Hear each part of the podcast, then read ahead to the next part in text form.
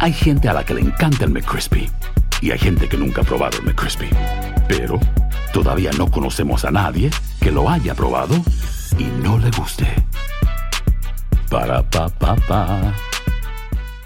Dicen que traigo la suerte a todo el que está a mi lado y esa es mi mala fortuna. Basada en el clásico de Juan Rulfo, llega Univisión, El Gallo de Oro. Supongamos que la caponera puede inclinar la suerte a quien ella quiera. Estás tardando en conquistarla. Con Lucero, José Ron y Plutarco Asa. Este gallo está cambiando la vida. En una historia legendaria de amor y azar. No trates de cambiarme, no lo vas a lograr. El Gallo de Oro, lunes a viernes a las 9 por Univisión.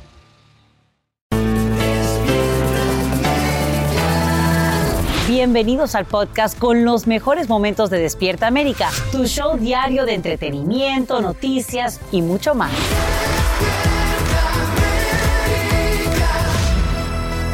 Y qué noticias, porque quiero que sepan que políticos, famosos y artistas llenan la lista de una primera tanda de archivos judiciales que acaban de revelar tras una demanda relacionada con el caso de conspiración de tráfico sexual de Jeffrey Epstein.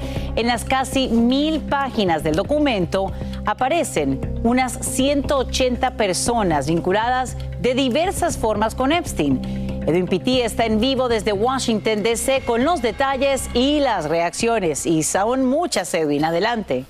Definitivamente, muy buenos días, Sacha. Un caso que pica y se extiende. Estamos hablando que en esta lista hay expresidentes de los Estados Unidos y también artistas como Michael Jackson, el mago David Copperfield e incluso el príncipe Andrew, hijo de la difunta reina de Inglaterra. Pero hay que recalcar que el aparecer en esta lista, Sacha, no significa que automáticamente se haya cometido algún crimen. Veamos el reporte. A pesar de que Jeffrey Epstein se suicidó en prisión tras ser acusado de abuso sexual y tráfico de menores, su caso sigue siendo de interés por una lista publicada con 180 personas relacionadas al fallecido financiero. La publicación de documentos fue ordenada por un juez quien aseguró que la mayoría de los nombres ya eran de dominio público. Aparecer en esta lista puede tener implicaciones graves. No significa automáticamente la culpabilidad, pero sí un escrutinio legal y público, especialmente si se establece una conexión directa con actividades delictivas. En la lista hay hombres en negocios, políticos y funcionarios que no cometieron crímenes precisamente. Entre ellos figuran los expresidentes Bill Clinton, quien habría volado en el avión de Epstein, pero supuestamente no visitó su isla privada. Fiscales le preguntaron a las víctimas si Epstein les habló de Bill Clinton y una responde, una vez dijo que a Clinton le gustan jóvenes, refiriéndose a las chicas. En la lista también está Donald Trump, quien fue fotografiado con Epstein en el 2000. Sobre Trump, la víctima declaró haber dicho que Epstein dijo, genial, llamaremos a Trump e iremos a... no recuerdo el nombre del casino, pero iremos al casino. Las escenas de documentos judiciales muestran cómo Epstein habría explotado sexualmente a menores de edad, en su mayoría de la Florida que vivían en situaciones vulnerables. Lo más importante es que se tienen que crear leyes hoy en día que a través de este caso y gracias a este caso puedan proteger a los niños que están a riesgo del tráfico humano. Importante recalcar, Sacha, que para expertos legales la publicación de esta lista, que incluso podrían ser más nombres en un futuro, va a depender de posibles investigaciones que inicien de ahora en adelante. Y si una persona llega a ser hallada culpable, los cargos van a depender por el grado de complicidad en medio de esta gravísima situación. Soy Edwin Pitti reportando en vivo desde Washington DC para Despierta América. Querida Sacha, vuelvo contigo al estudio. Gracias igualmente para ti, querido Edwin, por estos detalles en vivo. En las últimas horas, el Departamento de Justicia demanda a Texas por la ley antimigrante SB4 aprobada por el gobernador Greg Abbott, la misma que le daría poder a la policía para arrestar a indocumentados en ese estado a partir del mes de marzo. La querella le pide a un tribunal que declare inconstitucional la legislación, alegando que interfiere con el derecho del gobierno federal a regular el comercio exterior, entre otros argumentos. Tal y como te adelantamos, esta mañana reabren cuatro puertos en la entrada en la frontera, dos en Arizona, uno en Texas y el otro en California.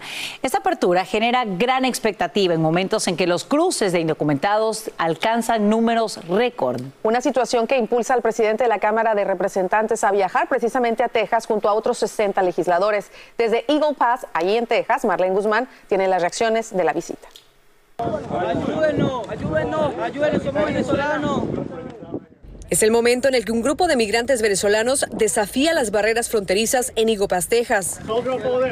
Al mismo tiempo que una delegación de legisladores republicanos liderada por el presidente de la Cámara de Representantes Mike Johnson recorría la frontera buscando presionar al presidente Biden a tomar estrictas medidas contra la inmigración ilegal, los republicanos proponen restablecer la controversial política permanecer en México. Es un desastre absoluto, una catástrofe. Lo más trágico es que es un desastre diseñado por el propio presidente. Este grupo de 60 republicanos, incluyendo Juan Ciscomani, congresista por Arizona, vio de primera mano la situación en el centro de procesamiento en Del Río. Vimos eh, un sistema muy ineficiente, para serte sincero. Un sistema en el cual, eh, con preguntas muy básicas, la gente se, se le permite entrar. Un sistema que literalmente invita a gente a que siga viniendo. Durante la conferencia de prensa, a solo unos metros, cruzó una familia con un bebé en brazos que fue transportada por agentes estatales en presencia de agentes fronterizos. Es una crisis humanitaria tanto como lo es una crisis de seguridad nacional. Los congresistas criticaron la inacción del gobierno federal por frenar los insostenibles flujos migratorios, mientras que quienes tienen que lidiar con esta constante migración masiva esperan esta visita realmente resulte en soluciones concretas.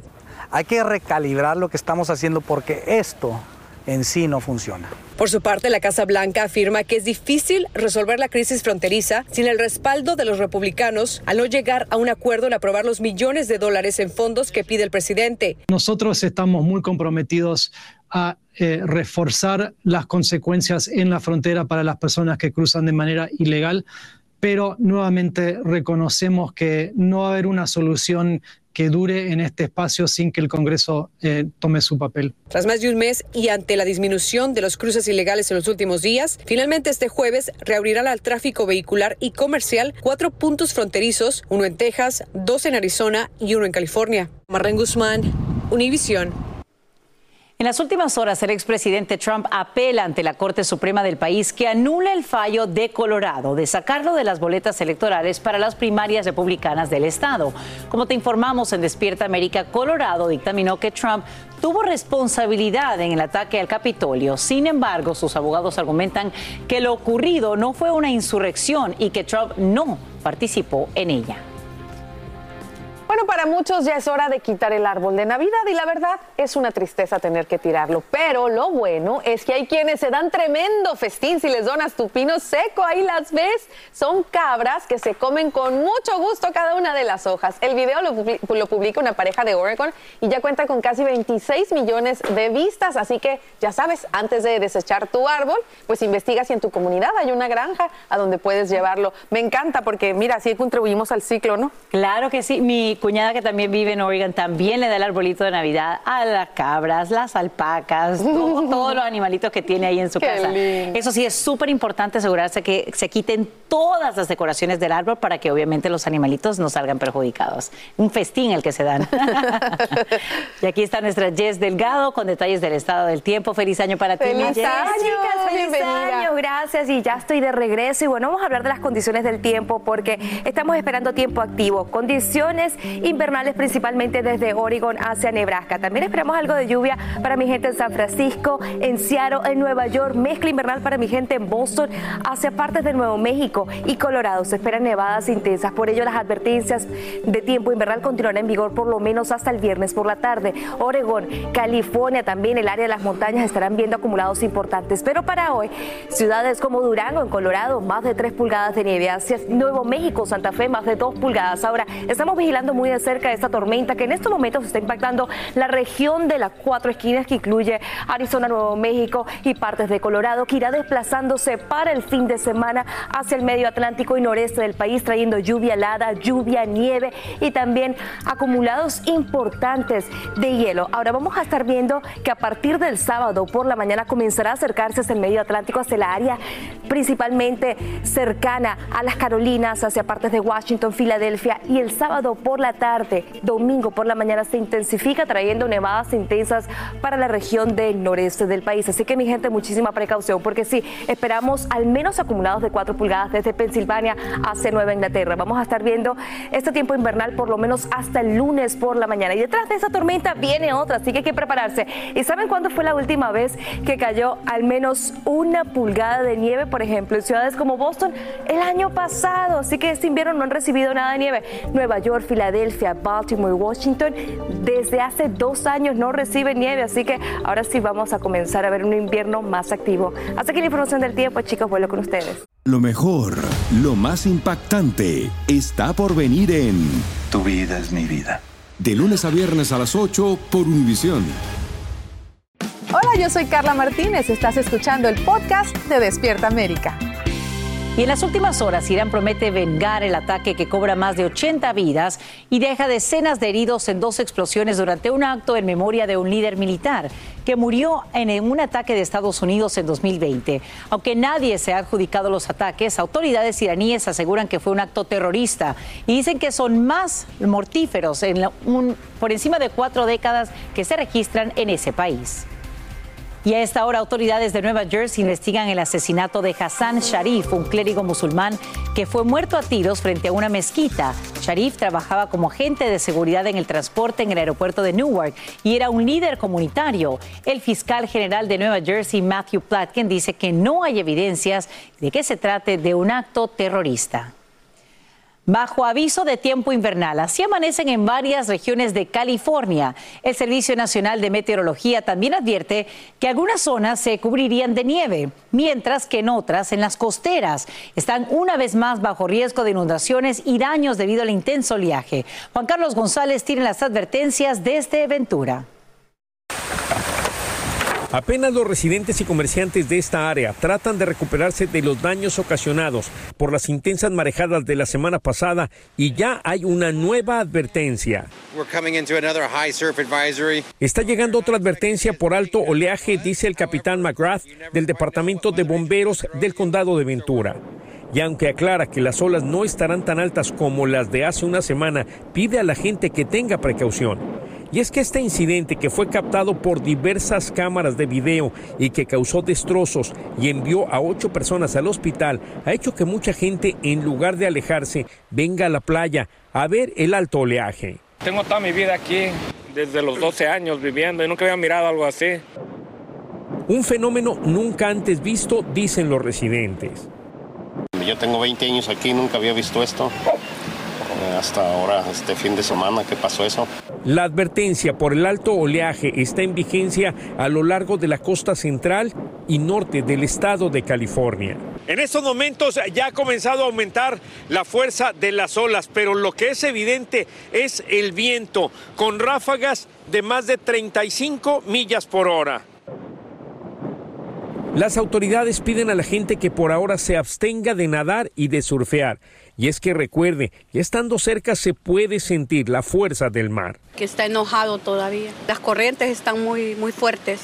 El viento, todo. En Ventura, California, Juan Carlos González, Univisión. Gracias, Juan Carlos. Y ahora vamos con noticias de tu país.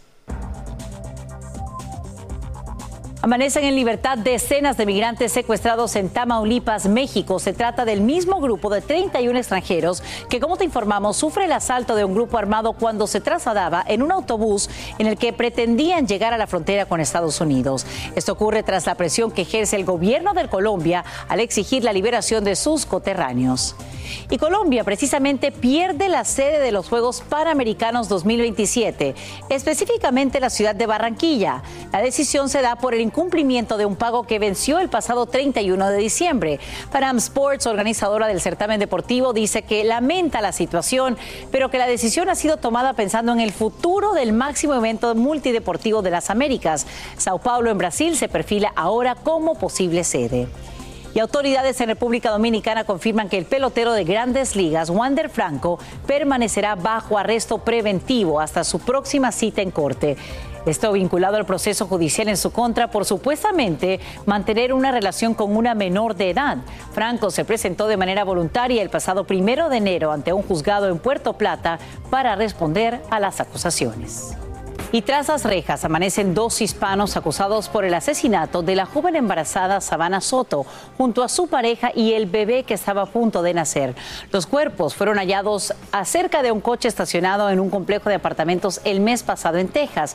Y desde San Antonio, Ana Revuelta nos cuenta cómo capturan al padre y al hijo sospechosos y qué cargos enfrentarían. Así es, muchas gracias. Ocho días después de que los cuerpos de Sabana Soto y su pareja Matthew Guerra fueron localizados dentro de un vehículo estacionado detrás de un complejo de departamentos del área médica, finalmente la policía de San Antonio dio con los dos sospechosos implicados en la muerte de la pareja y el bebé que estaba por nacer.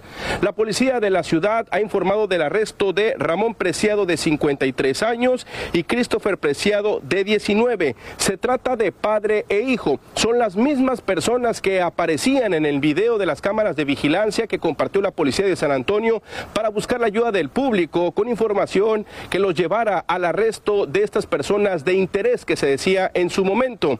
¿Cómo dieron con ellos? Bueno, la policía de San Antonio ha explicado eh, brevemente que fue gracias al teléfono de Sabana Soto que fue confiscado y colocado en manos de expertos que pudieron determinar la ubicación de dónde pudo haber estado el vehículo que acompañó a la persona, en este caso Christopher, que estaba manejando el auto en donde estaban los cuerpos de Sabana y de Matthew.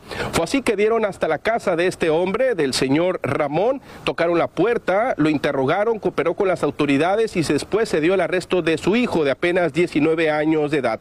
La policía ha confirmado que no está buscando a nadie más, que son ellos dos y que eh, Christopher enfrentará cargos de asesinato capital, este jovencito de 19 años que pasará el resto de su vida en la cárcel, en el mejor de los casos para él, porque en situaciones como esta también se pide la pena de muerte, y su padre enfrenta cargos graves por haberlo ayudado a manipular evidencia y los cuerpos. Según la policía, el crimen o el asesinato habría ocurrido desde el 21 de diciembre, según la confesión de Christopher. Eh, después habría, habría movido los cuerpos, los habría colocado en el vehículo hasta estacionarlo detrás de ese complejo de departamentos. La policía no pudo confirmar exactamente en dónde se cometieron los homicidios. Pero eh, recordemos que la desaparición de Sabana Soto empezó a trascender por ahí del 23 o 24 de diciembre. Recordemos que su fecha de parto era el 23 de diciembre, cuando estaba programada en el hospital y no se presentó, y su familia comenzó a temer lo peor. Sin embargo, hoy sabemos que para esas fechas Samantha y su novio ya habían fallecido. Pronto Ramón y su hijo ya se encuentran internados en la cárcel del condado de Béjar. Esperemos que las familias de las víctimas con esto puedan tener un cierre todo este eh, tiempo que han estado en el dolor por la pérdida de sus seres queridos. Hasta aquí mi reporte, regreso con ustedes. Muy buenos días. Anua Revuelta, te agradecemos por brindarnos estos detalles. Qué caso tan perturbador y vamos a darle seguimiento, por supuesto, a quien Despierta América. Y bien, vamos con lo siguiente. A esta hora, autoridades federales continúan la investigación sobre las amenazas de bomba falsas contra al menos una docena de capitolios estatales. A través de un comunicado aclaran que el correo electrónico que desencadenó el caos provino de alguien fuera de Estados Unidos. La gran pregunta ahora es quién o quiénes lo enviaron. Estas amenazas se unen a otros engaños sobre tiroteos e incidentes que entorpecen la labor de la policía a nivel nacional. Y esto te va a gustar. El menor índice de cancelaciones de vuelos en 10 años se registra en 2023 que acaba de terminar, así como lo oyes, con una tasa inferior al 1.2%. Lo revela el Departamento de Transporte, que además destaca que el año pasado cerró con algo más de 16 millones de vuelos y que los viajes de fin de año fueron relativamente tranquilos en comparación al mismo periodo en 2022. El 2023 también rompió récords con el año más ocupado en viajes. La gente se animó, desempolvó las maletas y se fue a conocer todo el mundo. Qué bonito. Ojalá que lo puedan hacer en este 2024 también. Lo mejor, lo más impactante, está por venir en Tu vida es mi vida. De lunes a viernes a las 8 por Univisión. Hola, yo soy Carla Martínez. Estás escuchando el podcast de Despierta América. Tal y como te informamos, esta mañana reabren ya cuatro cruces fronterizos. Esto ocurre a solo horas de la visita del presidente de la Cámara Baja a Texas junto a otros 60 legisladores quienes buscan aprobar medidas migratorias más estrictas. Y además se inicia una nueva batalla legal para impedir la entrada en vigor de la polémica ley SB4 en Texas. Nos vamos ahora en vivo hasta Piedras Negras en México con Marlene Guzmán, quien nos muestra cómo está todo ahora en la frontera. Marlene, buenos días. Sacha, muy buenos días. Todo ha vuelto a la normalidad. Se acabaron las largas y frustrantes filas vehiculares para poder ingresar al lado tejano por Igopas, aquí donde nos encontramos en Piedras Negras, México. Así luce, mira, está vacío. Muchos madrugaron para ser de los primeros en poder ingresar al lado estadounidense y sabemos que esto fue el dolor de cabeza para residentes de ambos lados de la frontera y también para viajeros por más de un mes. Y finalmente, tanto este cruce fronterizo como también el de Nogales y de Lukeville en Arizona reabrieron este día, asimismo el de San Isidro en California, lo cual tiene muy contentos, por supuesto, a los viajeros y también al comercio que sabemos se vio afectado debido a este cierre después de los cruces masivos que habíamos estado registrando en las últimas semanas. Algo muy importante que sucedió el día de ayer es que el Departamento de Justicia de los Estados Unidos ha interpuesto una demanda en contra de Texas debido a esta controversia ley SB4 que sabemos promulgó el gobernador de Texas en diciembre del año pasado. Y esta ley estaría dándole autoridad a los agentes del orden para poder arrestar a cualquier persona que entre de manera ilegal al estado de Texas y poder también expulsarlos.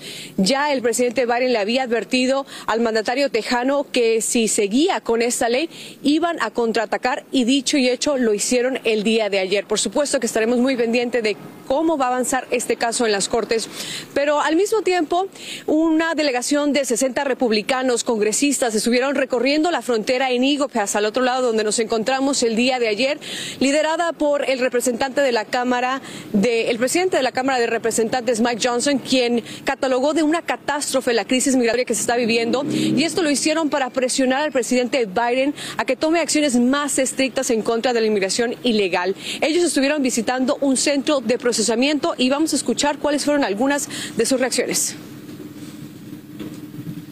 Bueno, uno de ellos decía que realmente el sistema no está funcionando, lo dijo el congresista por Arizona, y también ellos dicen la solución son deportaciones masivas y que restablezcan el programa, el controversial programa Permanecer en México. Son algunas de las soluciones que ellos están dando. Regreso con ustedes a los estudios. Reto grande el que enfrentamos, por supuesto, como país en la frontera y te agradecemos, Marlene Guzmán, por brindarnos estos detalles de estas reaperturas en vivo desde eh, Coahuila, en México. Y vamos ahora con un avance científico que podría salvar muchas vidas. Expertos de una universidad en Reino Unido están desarrollando una prueba de huellas dactilares que ofrece una alternativa sin dolor y no invasiva a las mamografías. El equipo de investigación asegura que esta tecnología que analiza el sudor de la yema del dedo ayudaría en el diagnóstico del cáncer de mama en solo 20 minutos. ¡Ah! Pues pendientes, por supuesto, a cuáles son los resultados a largo plazo. Seguimos con muchísimo más aquí en Despierta América. Voy con ustedes. Así termina el episodio de hoy del podcast de Despierta América. Síguenos en Euforia, compártelo con otros, públicalo en redes sociales y déjanos una reseña. Como siempre, gracias por escucharnos.